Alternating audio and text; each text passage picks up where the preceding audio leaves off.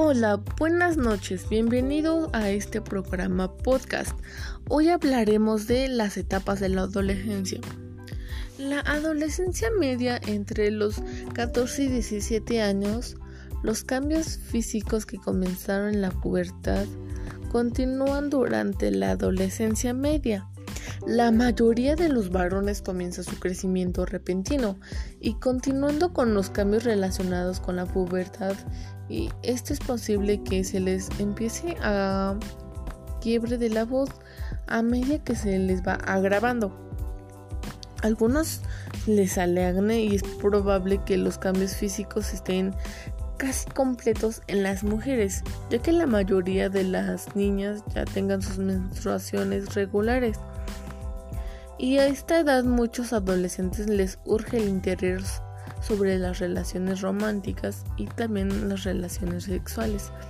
Probablemente se cuestionen su identidad sexual y la exploren, lo que esto podría resultar algo estresante si no tienen apoyo por parte de, de sus padres o de la familia o también de la comunidad. Otra forma típica de explorar sexo y la sexualidad de los adolescentes de todos los géneros es la estimulación. Muchos jóvenes en su adolescencia media discuten más con los padres porque luchan por tener más independencia y esto es muy probable a que no pasen tiempo con la familia y poco a poco se vayan aislando. Y esto pasa que estén más tiempo con los amigos o estén aislados. Les preocupa mucho su aspecto y la presión de los padres o compañeros que pueden alcanzar al máximo su punto de esta etapa. El cerebro sigue cambiando y madurando en esta etapa pero según hay muchas diferencias entre la forma de pensar de un joven en su adolescencia media y de un adulto, porque esto de gran parte se debe a que los lóbulos frontales son la última área del cerebro en madurar. Y esto se debe a que el desarrollo no está completo hasta que la persona tiene como veintitantos años, podría ser los lóbulos frontales desempeñan un papel importante en la coordinación de las tomas de las decisiones complejas y también el control de los impulsos y la capacidad de tener en cuenta varias opciones y también que podrían ser las consecuencias. Los jóvenes en la adolescencia media tienen más capacidad en pensar forma abstracta y esto tener como encuentra eh, en cuenta como tener un panorama general pero en un en una de las capacidades de aplicarlo en el momento es como por ejemplo determinadas las situaciones de los jóvenes en la adolescencia media hay muchas cosas que piensan como por ejemplo me mm, está yendo bien en la en, tal materia, ya sea mate, matemáticas o biología o alguna materia.